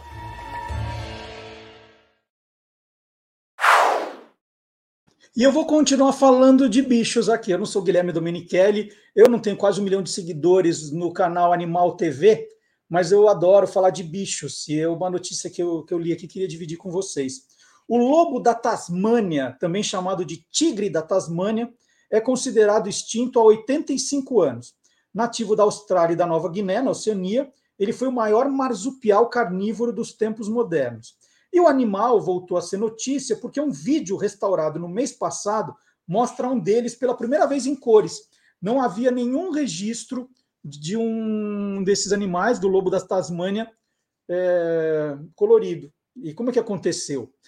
A, a, gravação foi feita em 1933 pelo zoólogo David Fleay, que trabalhava no zoológico de Hobart, na Tasmânia, e ali uh, havia o último exemplar da espécie, batizado de Benjamin. O vídeo foi colorizado agora por Samuel François Steingin, depois de uma longa pesquisa. O Benjamin morreu em 7 de setembro de 1936 e por isso a raça foi considerada extinta há 85 anos. E aí, graças ao Samuel, ele pesquisou bastante para acertar as cores, a gente hoje tem uma imagem do lobo da Tasmânia colorida. Os australianos escolheram essa data, né, 7 de setembro, como Dia Nacional das Espécies Ameaçadas, né, graças ao Benjamin, o lobo da Tasmânia. Se você encontrar uma notícia dessas e quiser compartilhar, né, fala assim, puxa, olha que legal, será que o Marcelo está sabendo? Aliás, aconteceu quando o ABA anunciou que ia voltar para fazer show, né? Nossa, eu nunca recebi tanto e-mail na vida. Então tem o nosso e-mail, olacuriosos@guiadoscuriosos.com.br. É o nosso canal para a gente conversar, para a gente se mandar sugestões. E assim, às vezes demora um pouquinho para a gente achar a resposta, né? Tem que pedir ajuda para um colaborador, para alguém, mas a gente sempre procura ou indica quem pode ajudar. É, e agora nós vamos chamar, tem outra data importante, a gente já falou dos corretores de seguro, já falou do Dia das Crianças, Dia da Menina, Dia do Nordestino. E o Gilmar Lopes resolveu fazer uma homenagem também a um grande profissional. Então, não é um grande profissional, né, mas os profissionais que trabalham né, nesse serviço. Vamos lá, chamando o Gilmar Lopes.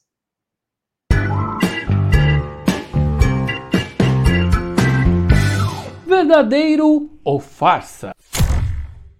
Em homenagem ao Dia Mundial dos Correios, eu resolvi trazer para vocês uma história que circulou há um tempinho atrás a respeito de um grande carteiro que foi imortalizado, um personagem aí do Chaves, o Jaiminho. Eu, eu sou o novo carteiro. De acordo com o que se espalhou na internet, a cidade de Tangamandapio, lá no México, teria feito uma estátua em homenagem ao personagem Jaiminho. E agora, hein? Será que isso é verdadeiro ou farsa? é verdadeiro. De acordo com o jornal El Cívico, Juan Carlos González, que era o prefeito de Tangamandapio na época, disse que a inauguração da estátua foi uma forma de agradecer ao personagem por ele ter tirado a cidade do anonimato. Sou de Tangamandapio.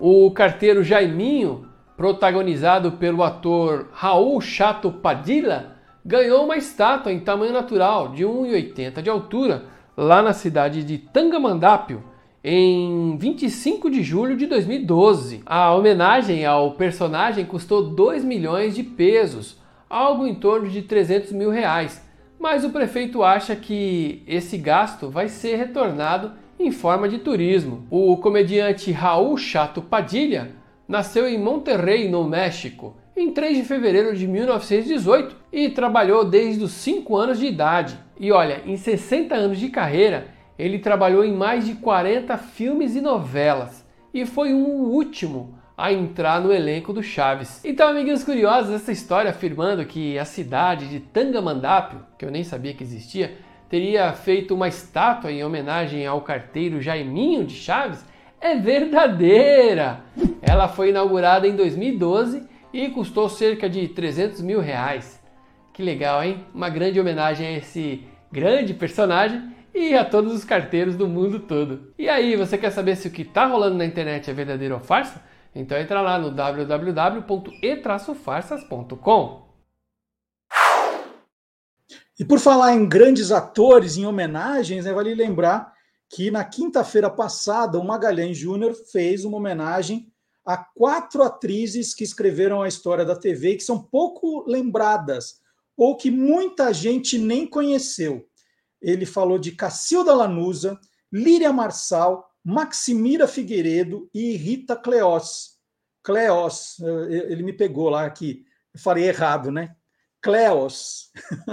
Ai, Maga, me desculpa, é Cleos. É, e nós escolhemos aqui, para falar no programa, de uma delas. Né? Você vai, vai poder acompanhar as quatro no Quem Te Viu, Quem TV, está no nosso canal do YouTube, todos eles.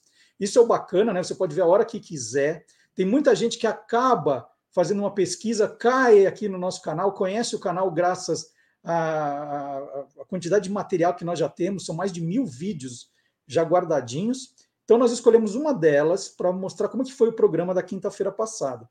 Nós escolhemos a Líria Marçal, que a gente vai ver agora.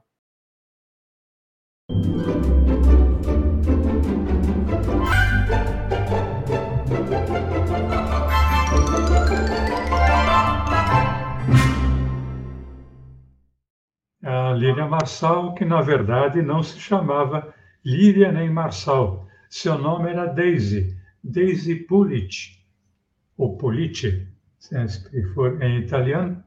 Ela que nasceu em Lins, no interior de São Paulo, foi radioatriz, atriz de cinema, de teatro, de TV, além de apresentadora e dubladora. A Líria Marçal começou em televisão em 1956 como garota propaganda. Nós já falamos dela aqui, delas aqui, sim, né? Sim, lembro. Garota propaganda na TV Record Canal 7. Mas já no ano seguinte, 1958, ela era contratada pela TV Paulista como atriz dramática. E aí ela passou a participar dos teleteatros. Por exemplo, tinha um teleteatro chamado Conto Policial. Tinha um outro teleteatro que ela participou bastante, Grande Teatro OVC, e do famoso teledrama, e que marcou muito a sua atuação na peça Salomé. Ela participou também de uma série juvenil chamada Colégio de Brotos, ao lado do Walter Foster, e dos teleteatros até a Líria Marçal passou para as telenovelas, sempre na TV Paulista. E ela se apresentou com muito destaque em Valsa de Despedida, Eu Amo Esse Homem e Torturas da Alma. É difícil falar Torturas da Alma, né? bem em português. Aliás, a, a Líria Marçal, Marcelo, ela teve o privilégio de ser convidada a participar da primeira telenovela da TV Globo em São Paulo. Isso no ano de 1965, a telenovela era O Ébrio e ela trabalhou estrelando ao lado do Ricardo Novo e do cantor Vicente Celestino. Ela também participou da novela na TV Bandeirantes Nunca é Tarde Demais. Essa novela tem uma curiosidade, ela teve só oito capítulos. Não que fosse feita para isso, é que a novela não deu certo. Ela Pô, acabou. em oito capítulos não tinha como dar certo.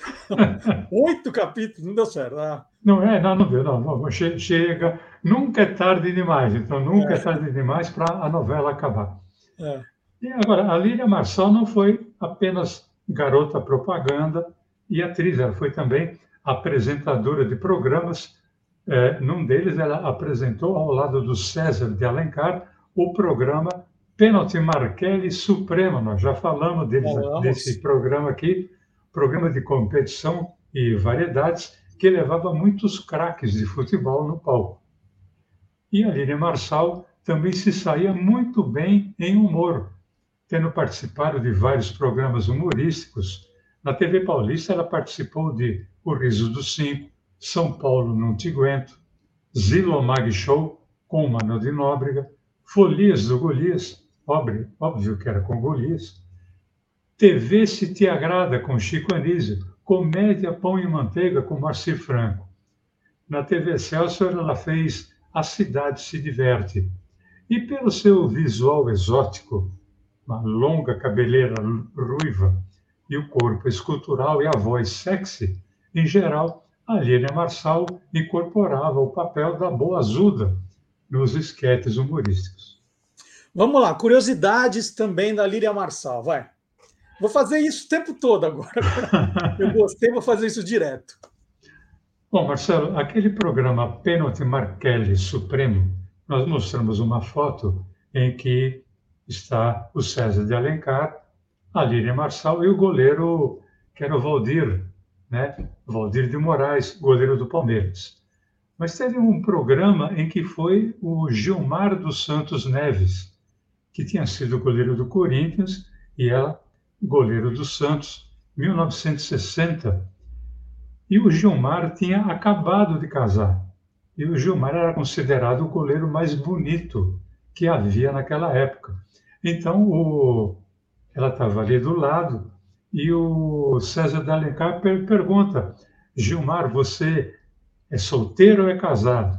Ele falou: eu, eu acabei de me casar, estou casado há pouco tempo. E ela, sabe quando a pessoa. Começou a chorar. Pensa, não, ela só falou assim: que desperdício.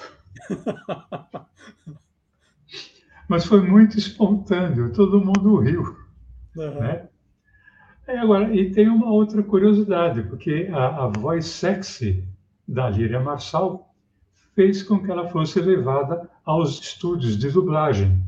Então, além de dar a sua voz a atrizes em filmes, longa-metragem, como Rita Hayworth, Rosalind Russell, Sofia Loren, Gina Lollobrigida, Kim Novak, a Lília Marçal também dublou séries famosas, como Chaparral, Big Valley, isso sem contar o seu trabalho maior, que foi o de ter sido a voz única da Bárbara Eden na série Tini é um Gênio.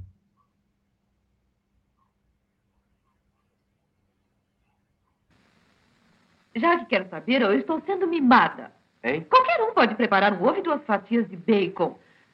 Oh, se você permitisse, eu poderia fazer tantas coisas por você. Poderia lhe dar castelos, ouro e. Um ovo, duas fatias de bacon, não muito fritas. Dei ao último amo uma frota de navio. E uma xícara de café. Por que não me deixa ajudá-lo? Então, lembrando né, que toda quinta-feira, oito da noite, eu e o Magalhães apresentamos, então, o Quem Te Viu, Quem TV, mas, falaram, nesse dia estou estudando, nesse, nesse horário eu não posso, então você pode acompanhar a hora que quiser, como tudo que nós já fizemos. Né? Esse é o, é o bacana agora do, do novo formato. Você pode acompanhar a hora que quiser. E se não quiser assistir, por exemplo, o Olá Curiosos inteiro, nós temos nas nossas playlists divididas também por quadros e por temas. Você é fã de bichos? Vai lá na playlist Soltando os Bichos, vê só os de bicho, Universo Fantástico, o que você quiser. Mas tem muito, muito conteúdo. E se você é curioso, muito curioso, não aguenta até sábado de manhã para saber quais são os destaques do programa, você pode assistir, é, assinar o nosso boletim, a nossa newsletter. É só entrar no site do Guia dos Curiosos, a gente mostra como é, né? tem o nosso tutorial aqui. É só entrar e colocar o seu e-mail, colocar assinar e pronto.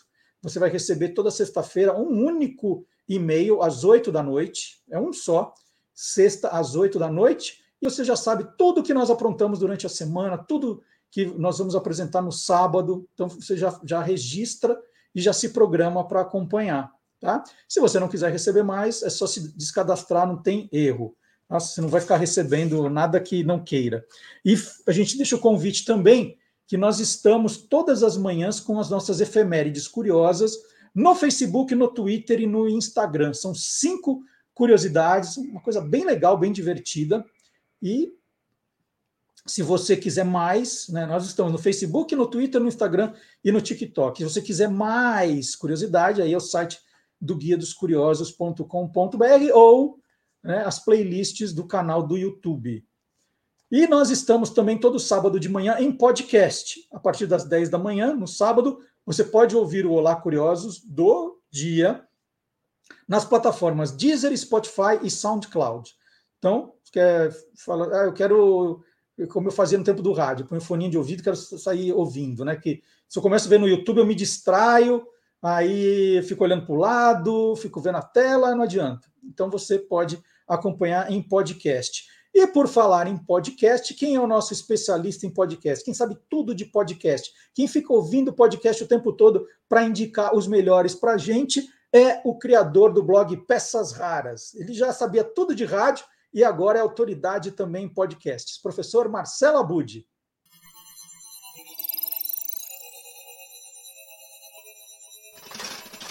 Hoje pode. Com Marcelo Abud. Outubro é um mês em que voltamos as atenções principalmente às crianças e a professoras e professores. E uma turminha que conversa muito bem com todos é a que vive na Vila Sésamo. Há pouco mais de um ano, Elmo, Lola e companhia também habitam a Podosfera. Tudo começou em agosto de 2020 com a série de cinco episódios Vamos Brincar, que é destinada a adultos que convivem com crianças. Em junho deste ano, uma nova coleção de podcasts da Vila Sésamo, com a assinatura da nossa Peças Raras, entrou no ar. Em Sonhar, Planejar, Alcançar, você conhece ações do Programa de Educação Financeira da Sésamo voltado a escolas públicas de todo o Brasil. Tudo com leveza e ritmo para informar, mas também emocionar. Os roteiros são assinados por Paulo Toledo Sene. Sonhar alto, voar alto. A partir do projeto Sonhar, Planejar, Alcançar, os alunos do CEMEI Erondi Silvério em Curitiba manifestaram a vontade de voar de avião. Foi proposto para as crianças do pré, através de uma roda de conversa, que eles fizessem um desenho, juntamente com seus familiares, do seu maior sonho.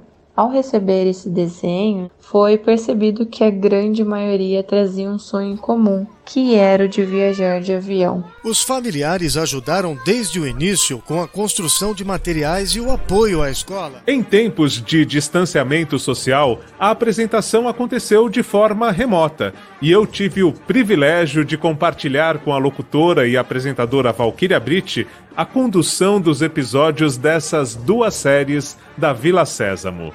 Os áudios trazem ainda depoimentos de especialistas, participantes dos projetos e das pedagogas da Sésamo Brasil. Esses episódios, além de uma dezena de outros destinadas ao público infantil, podem ser conferidos em podcast Vila Sésamo nas plataformas de áudio. Mas a brincadeira, a diversão não param por aí. A Sésamo estreou uma novidade no canal do YouTube. São audioteatros, com acréscimo de legendas e libras. Não é de hoje que eu defendo que os podcasts, quando estejam publicados no YouTube, acrescentem outras formas também de acessibilidade. Um, dois, três. Ah, não! Ah, mas o som do seu tambor é muito alto. Está me atrapalhando. Que tal se a gente parasse um pouquinho e, em vez de tocarem os dois, escutássemos só o instrumento com o som mais bonito, hein? Uma ótima ideia, Beto. Ok, ok. Então, escute o belo som da minha tuba. Como assim? Eu acho o som do tambor bem mais bonito. Até parece. A tuba é melhor. Tambor. Tuba. Tambor. Tuba. Tambor. Tuba. Tambor. É tuba. A Lola estava passando ali perto e ficou curiosa para saber o que estava acontecendo. Oi, pessoal. Que brincadeira é essa? Lola! Lola! Lola, você pode ajudar a gente? Nós queremos saber qual instrumento tem o som mais bonito. Bem legal esta questão da acessibilidade, né? Com libras, legendas. Sempre muito bom ver essa evolução dos recursos, né? Que tornam o conteúdo cada vez mais para todos realmente. Podcasts da Vila Sésamo em plataformas de áudio destinados a educadores, famílias e também às crianças. E a grande novidade no YouTube da Vila Sésamo, os audioteatros. E o detalhe, com vozes das personagens iguaizinhas à televisão, o que faz com que a criançada pequena curta ainda mais e imagine tudo que está ouvindo. Essas são as dicas de hoje para que você se divirta e aprenda de montão em família. Semana que vem eu volto com mais novidades da Podosfera, o incrível universo dos podcasts. E brincar é só começar. Se liga nessa história e vamos brincar. Então tá aí, foi a nossa homenagem, um jeito de falar do Dia das Crianças também. Então, parabéns a todas as crianças aí pelo dia.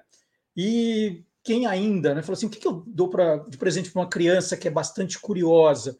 Olha, e de repente, já pensou no Guia dos Curiosos, essa edição nova? Vai agradar pra caramba as crianças. Tem temas muito legais: dinheiro, futebol, quadrinhos, dinossauros, comida, tudo que, que as crianças amam.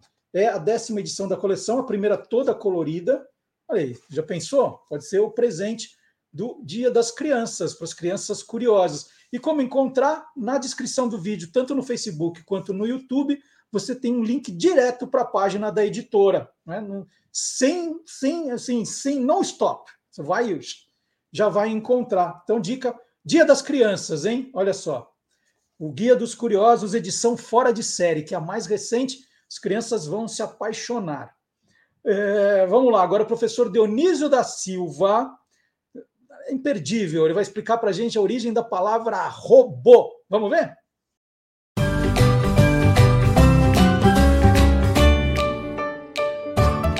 Palavra nua e crua. A palavra robô, você sabe de onde vem? Bom, ela designa várias coisas, não é? Um ser. Ser não dá para dizer, né? Uma máquina que faz mais ou menos o que o homem faz. E esses milhares de seguidores aí em alguns portais, não no nosso, também são robôs. Robô é, veio do tcheco robota, que é uma palavra criada por um dramaturgo tcheco, o Karel Kopek. É, criou essa palavra em 1920 e poucos e ele morreu em 1938, aos 48 anos. Morreu muito jovem. Mas por que ele criou esta palavra com esse tipo de significado e letras? Né? Porque na uma raiz indo-europeia, que é a mesma que deu a palavra Arbeit, trabalho no alemão, deu também a, o étimo para a palavra robô em russo, é, designava o trabalho forçado. A raiz é o trabalho, mas é o trabalho com troca de estado, assim. A pessoa é, passa a, a trabalhar em outras condições. No caso, as condições de escravo, de servo. Muitos povos sempre foram escravizados antes de a gente conhecer e consolidar o significado de escravo para a pessoa negra trazida é, da África para trabalhar é, aqui no Brasil, evidentemente. Tanto que escravo vem de eslavos, não é? Porque eram foram os povos eslavos os grandes fornecedores de mão de obra escrava para o Império Romano. Então, robô é isso. E hoje a robô está é, na língua portuguesa e em várias outras línguas, designando essas realidades que conhecemos. Ou uma máquina fazendo serviços até com uma figura assim, como se fosse uma pessoa, não é? Ou então com a sua presença num portal, num, num, site, ou num perfil, numa página, como se estivesse ali uma pessoa curtindo, compartilhando, mas são robôs. Muito obrigado. Bom, e lembrando que o professor Dionísio da Silva tem um livro espetacular, né? Esse é um dos verbetes do livro. É, você vai encontrar De Onde Vêm as Palavras, editorial Medina, também tem na nossa descrição do, do, do vídeo aqui, tanto no Facebook quanto no YouTube, que manda direto para quem estiver interessado no livro. É, e tem o professor Fábio Dias, o Guilherme Domenichelli, são autores também. Você vai encontrar os livros citados aqui, aqui embaixo, aqui embaixo, muito fácil de você encontrar. Bom, nós estamos chegando no final do programa. É, eu vi, gente, eu vi na semana passada, né, que algumas pessoas ficaram bravas. Não vou citar nomes, eu vi, mas eu anotei o nome de todo mundo. Eu vi que algumas pessoas ficaram bravas que o programa estava um pouco menor. É, então eu vou até explicar, né? Eu estou fazendo um desmame de um remédio agora para refluxo, que eu tenho que parar, e ele afeta um pouco a minha garganta. Eu tenho mais dificuldade para fazer uma coisa tão longa durante tanto tempo. Então, assim, diminuir um pouquinho. Agora, assim, a bem da verdade, vamos fazer justiça, né? Que é, nos tempos do rádio, o programa ele não tinha duas horas de arte, né, que a gente chama de conteúdo. Era tinha intervalo comercial, helicóptero, é, tinha lá o jornal não sei do que.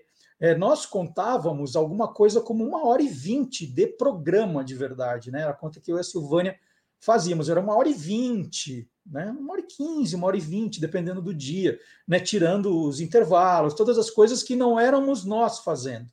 Então podia dar uma sensação de que eram duas horas, mas hoje no YouTube é diferente. É, então, hoje, uma hora e meia de YouTube é mais do que era no rádio, para vocês não ficarem mal acostumados, tá? Que me chamaram de chinelinho aqui do lado, que coisa, chinelinho. Eu, eu anotei o nome, eu sei quem foi, viu? então, ó, então um programa um pouquinho menor, mas não tanta coisa menor, é, mas só para explicar, né? Depois as, as, é, depois a fama de chinelinho pega, eu não consigo me livrar mais. Nós vamos terminar o programa de hoje com música, como sempre. Hoje nós começamos também. É, um dos maiores sucessos de Dana Summer no Brasil foi a música Breakaway. Foi lançada em 1991. Então, também música que está fazendo aí 30 anos. Ela foi composta por Matt Atkin, Mike Stock e Pat Waterman e fez parte do álbum Another Place and Time. Então nós vamos ouvir sucesso de Dana Summer com Beck Summer, com Beck e os tio de Fusca. Então, feliz Dia das Crianças. A criança curiosa merece um Guia dos Curiosos edição fora de série. Que não basta acompanhar o programa, tem que ser fã, tem que ter um desse em casa também. É... Eu esqueci completamente de pedir ao longo do programa para você não esquecer de deixar um like, um comentário, compartilhar é importante. Se não fosse, eu não falaria, não pediria, não daria esse trabalho a vocês, chinelinhos. Quem, quem, não, quem não apertar o, o curtir agora é que é chinelinho. Então, por favor, deixe o seu comentário, é, seu like, né? ajude a engajar, não só aqui, mas também nas nossas redes sociais. Por favor, se você está curtindo o Instagram, o Facebook, você viu, né? Põe lá o curtir, né? Não é só ver, né? É o, é o engajar, isso é importante, o engajamento, né? O compartilhamento, né? Você viu, gostou, falou, não, eu vou passar isso aqui adiante, né? E você passando as nossas curiosidades, você não terá tempo de ficar lendo aqueles fake news que você recebe por WhatsApp, tá vendo? Só. Então, terminando o programa de hoje, muito obrigado pela companhia de todo mundo, muito obrigado pelo carinho de sempre. E semana que vem tem mais. Então, Breakaway com Beck e os tiozão. Tchau, gente. Playback.